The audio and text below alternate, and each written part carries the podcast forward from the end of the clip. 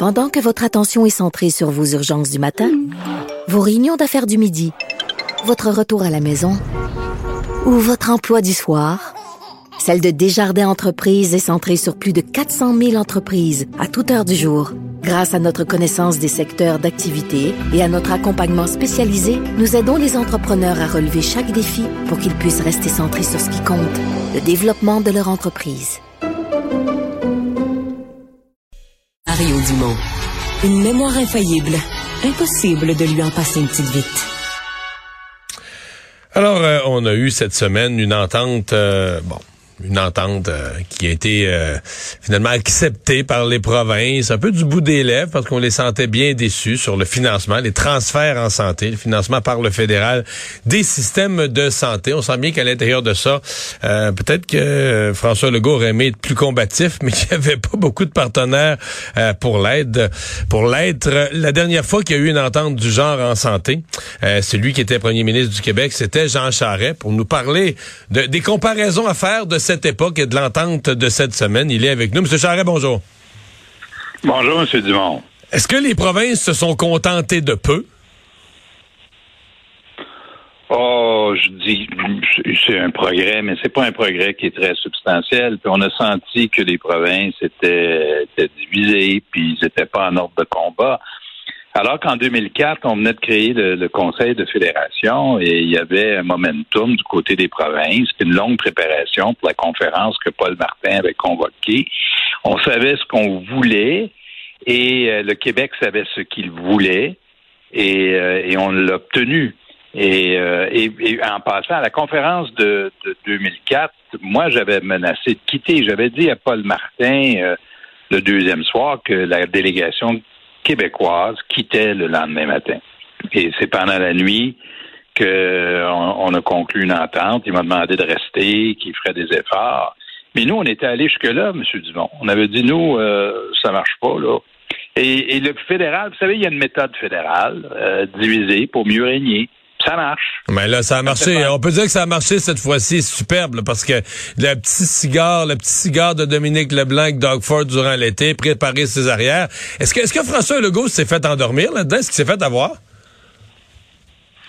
Ça, ça, je ne sais pas. Il faut lui, lui poser la question sur son expérience. Mais il faut que le Québec mène le bal dans ces affaires-là. Il faut qu'il soit à l'initiative. Et moi, à l'époque où j'étais euh, au gouvernement. Dans les affaires fédérales, provinciales, on faisait beaucoup de concertations. Des fois, c'était pas toujours des rencontres qui étaient publiques. Je me rappelle en avoir fait une discrètement à Montréal sur les questions de péréquation pour rallier les collègues qui avaient des intérêts communs. C'était pas tout le monde.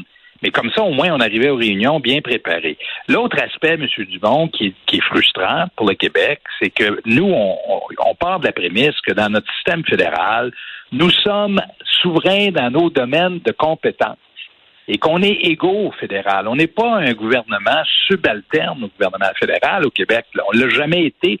Puis là, c'est un fédéraliste qui vous parle, là, qui vous dit ça. Et c'est la perspective qu'on y a toujours amenée. Mais, mais, toutes les provinces euh, euh, le sentent de la même façon. Ils le savent en théorie, mais ils, se font, ils se font, je pense, placer dans une situation où ils négocient. Il y a des provinces qui sont plus petites, mais là, c'est facile pour le fédéral de faire des ententes avec eux euh, parce qu'ils n'ont pas le même poids que le Québec. Et, pour que notre système fédéral fonctionne bien, il faut que les provinces travaillent ensemble. Et une chose est sûre, on n'a pas senti que c'était le cas à, cette rencontre-là, ça c'est évident. Hmm. Parce qu'il y avait, mettons qu'on met de côté toute forme de politique, il y a un décroissement, euh, une décroissance, pardon, le réel de la part de la, du pourcentage euh, des dépenses de santé des provinces qui est couverte par le fédéral. Et c'est un phénomène, c'était déjà ça à votre époque, ça l'est encore aujourd'hui. Les dépenses de santé sont celles qui augmentent le plus vite, la coût de 4, 5, 6% par année.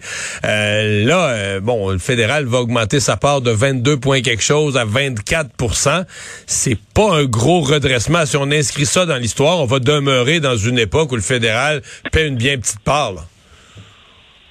C'est exactement ça. L'histoire, c'est quoi? Au moment où le fédéral, euh, c'est lui qui pousse un système de santé public à travers le Canada, c'est la Saskatchewan qui est le précurseur. Le fédéral, dans les années 60, prend le ballon au vol puis dit on fait un système similaire à ce qu'ils ont en Grande-Bretagne avec le National Health Service un système public, universel, un seul payeur, etc.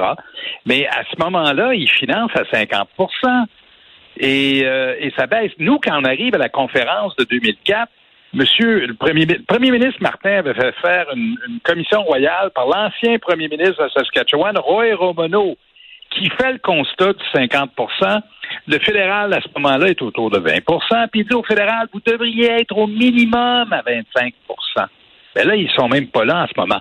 Et l'autre aspect, c'est que si vous êtes à 25% vous n'êtes pas celui qui décide comment le système marche.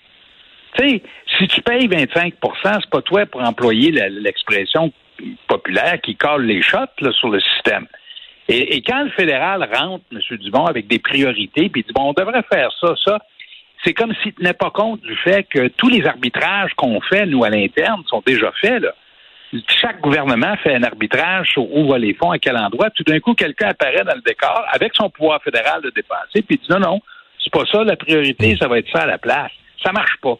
Et l'autre aspect, pour dire une évidence, c'est une erreur, mais une erreur d'administration publique et de politique de permettre ou de donner au fédéral un mot sur la gestion d'un système de soins de santé qu'ils ne connaissent pas et pour lequel ils n'ont pas de compétences gouvernement fédéral, Dieu nous sauve si jamais il veut faire fonctionner une salle d'urgence.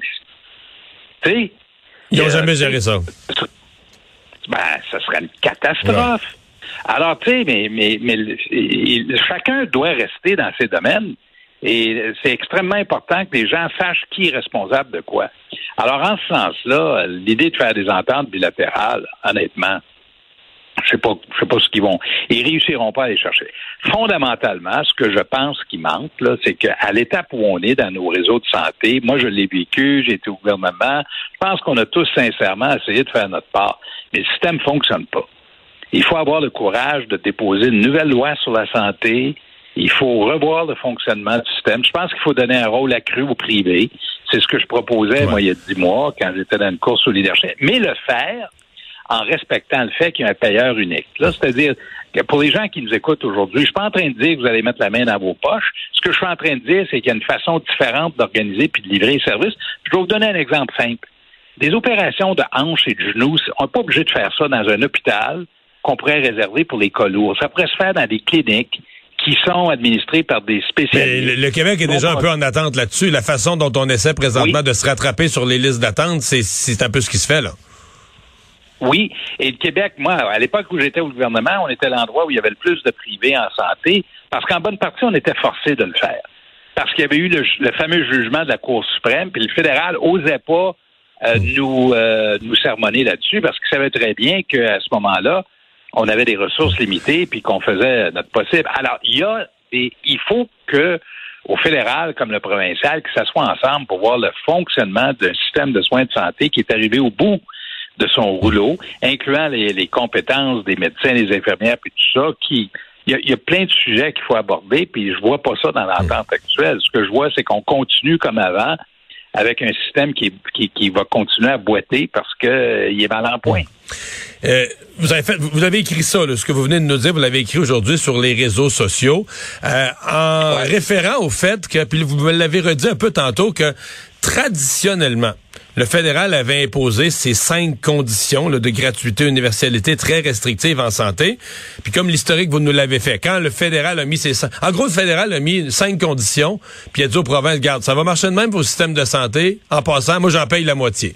Puis là, on peut dire, ben c'est un deal acceptable. Tu t'en payes, tu, me donnes un cadre, mais t'en payes la moitié. À partir du moment où le fédéral en paye même plus le quart, son pouvoir ou son droit ou sa légitimité d'imposer tout le reste du cadre tombe. Et c'est un peu ce que vous dites. Vous dites là, les provinces, si, si le fédéral accepte pas de les aider à payer la facture, ben, le fédéral devrait leur laisser une marge de manœuvre pour trouver de nouvelles solutions comme le privé. Est-ce que je vous interprète bien? Oui. Et puis, en fait, les provinces, M. Dumont, ont bien plus de marge de manœuvre qu'ils le pensent. Nous, on a fait pas mal ce qu'on voulait à l'époque, puis le fédéral a jamais osé nous menacer de retirer des fonds. Et j'ai un souvenir de Ralph Klein en Alberta, l'ancien premier ministre d'Alberta, annonce qu'il veut plus de privé. Le fédéral sort le lendemain pour dire si, vous faites ça, on coupe les, on vous pénalise, on coupe les. Jamais ils auraient osé faire ça pour le Québec. Ce que je suis en train de vous dire, c'est que dans le contexte actuel, les provinces ont beaucoup plus de marge de manœuvre pour revoir leur fonctionnement. D'autant faut le faire, faut le faire, pas demander la permission. Si tu demandes la permission, tu t'ouvres la gueule sur la place publique, ils vont dire non. Ben, si tu le fais, ils diront rien. C'est ça? ben voilà. Mais, mais pas juste ça. Puis on fait pas ça juste parce qu'on pense euh, pouvoir passer à côté, mais parce que c'est une compétence qui relève du gouvernement provincial. Ça relève du provincial. C'est eux qui sont responsables. Quand il y a des élections au Québec, ben on est imputable sur ces enjeux-là. Puis c'est pas le fédéral qui est imputable, qui rend des comptes de ce qui se passe dans les salles d'urgence. C'est le gouvernement du Québec, c'est le gouvernement de l'Ontario. Alors, puis il faut que ce soit comme ça aussi. On sait qui est en charge, on sait qui prend les décisions, puis où on l'approuve, on l'approuve pas. Mais, mais ce qui me peine, là, c'est que je m'attendais à tellement plus en termes de volonté pour qu'on voit comment le système fonctionne. Il me semble que c'est pas beaucoup demandé, là, compte tenu de tout ce qu'on vient de vivre, la crise, de toute évidence, le système fonctionne pas, ou il fonctionne mal, malgré toute la bonne volonté de ceux qui sont dans le système. Alors, euh, c'est évident pour moi qu'il faut s'asseoir et regarder comment on peut faire mieux, puis regarder toutes les options, mais ça n'a pas été fait. Votre, votre message sur Twitter aujourd'hui, là, Jean Charest fait à titre de quoi? D'ex-premier ministre du Québec, euh, de, de, de, citoyen intéressé, euh, d'avocat d'un grand bureau. Vous, vous, exprimez, j'ai regardé ça, je me dis, OK, prise de position politique, fort, fort intéressante. Votre, votre pensée a évolué depuis 20 ans là-dessus, puis ça me plaît, mais à quel titre aujourd'hui, Jean Charest? Non, mais à quel titre vous, inter vous intervenez? Non, mais c'est une question sincère, c'est pas un retour en politique encore, là?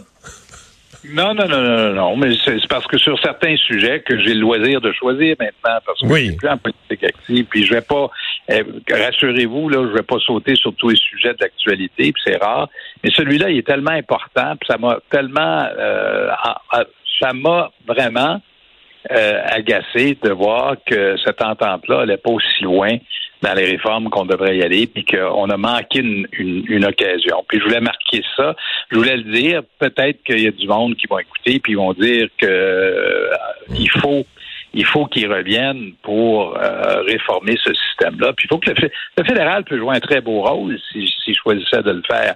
Mais là, c'est une occasion ratée. C'est pour ça que je suis intervenu. en passant, je savais très bien que vous alliez me rappeler. Oh, à peine, à peine, à peine. Gentiment. à peine. Bon. je veux, je veux le, temps, le temps a passé depuis, euh, depuis septembre euh, dernier. On vous a moins entendu, évidemment, vu sur la place publique, la presse, ce, ce, sprint d'une campagne à la direction d'un parti politique. Euh, est-ce que euh, poussière retombée, euh, temps des fêtes en famille, est-ce qu'aujourd'hui vous vous regrettez? Comment vous expliquez une course qui a si mal euh, tourné? Qu'est-ce que vous avez comme regard a posteriori là, dans le rétroviseur sur cette course? J'ai aucun regret, absolument aucun regret. Et, si j'avais pas fait la course toute ma vie, je me serais demandé est-ce que j'aurais dû. Mais si vous faites, et on a fait une bonne course, on a eu plus de votes dans cette course-ci que O'Toole en a eu ou McKay dans la dernière campagne. Ce qui s'est passé, c'est que mon adversaire, lui, a fait une course dans un monde virtuel qui avait préparé de longue date qui n'est pas un monde que vous ou moi on fréquente, un monde totalement virtuel. Et tant mieux pour lui, ça lui a permis de faire le plein de votes. Entre-temps, nous, on a fait une bonne campagne. Je suis très fier de la campagne que j'ai faite. J'avais une très bonne équipe. Et euh, si le résultat n'était pas à la hauteur de nos attentes, ça, ça retombe sur mes épaules à moi, mais pas mon équipe. C'est un gars comme Alain Reyes. Ils ont tout, tout fait le travail qu'ils avaient à faire. Alors, je suis fier de ma campagne. C'était une campagne, avouons-le, euh, qui était hors du commun parce que je suis le seul dans cette campagne-là à avoir proposé des politiques. La santé est un exemple. Politique extérieure pour le Nord, politique de défense, politique euh, sur plein de sujets, mais il n'y a pas eu de débat pendant la campagne. On n'était pas sur le fond, alors que l'idée, c'était de choisir une personne qui allait potentiellement devenir premier ministre du Canada. Alors, ça a été, ça a vraiment été une campagne euh, particulière. Alors, pour le reste, je suis très heureux. J'ai repris le boulot. Euh, puis je voyage beaucoup parce que j'ai des mandats à l'international. Je pars pour l'Asie samedi pour presque une quinzaine de jours. Et, euh, je suis très heureux et, euh, et, ma famille est heureuse aussi. Je pense que mon épouse, elle est pas mal contente. Ah, ça se peut qu'elle soit moins déçue. Ouais. ouais. ça se peut. Jean Charest, merci beaucoup d'avoir été avec nous. Bonne chance. Au revoir. Un plaisir. Au revoir.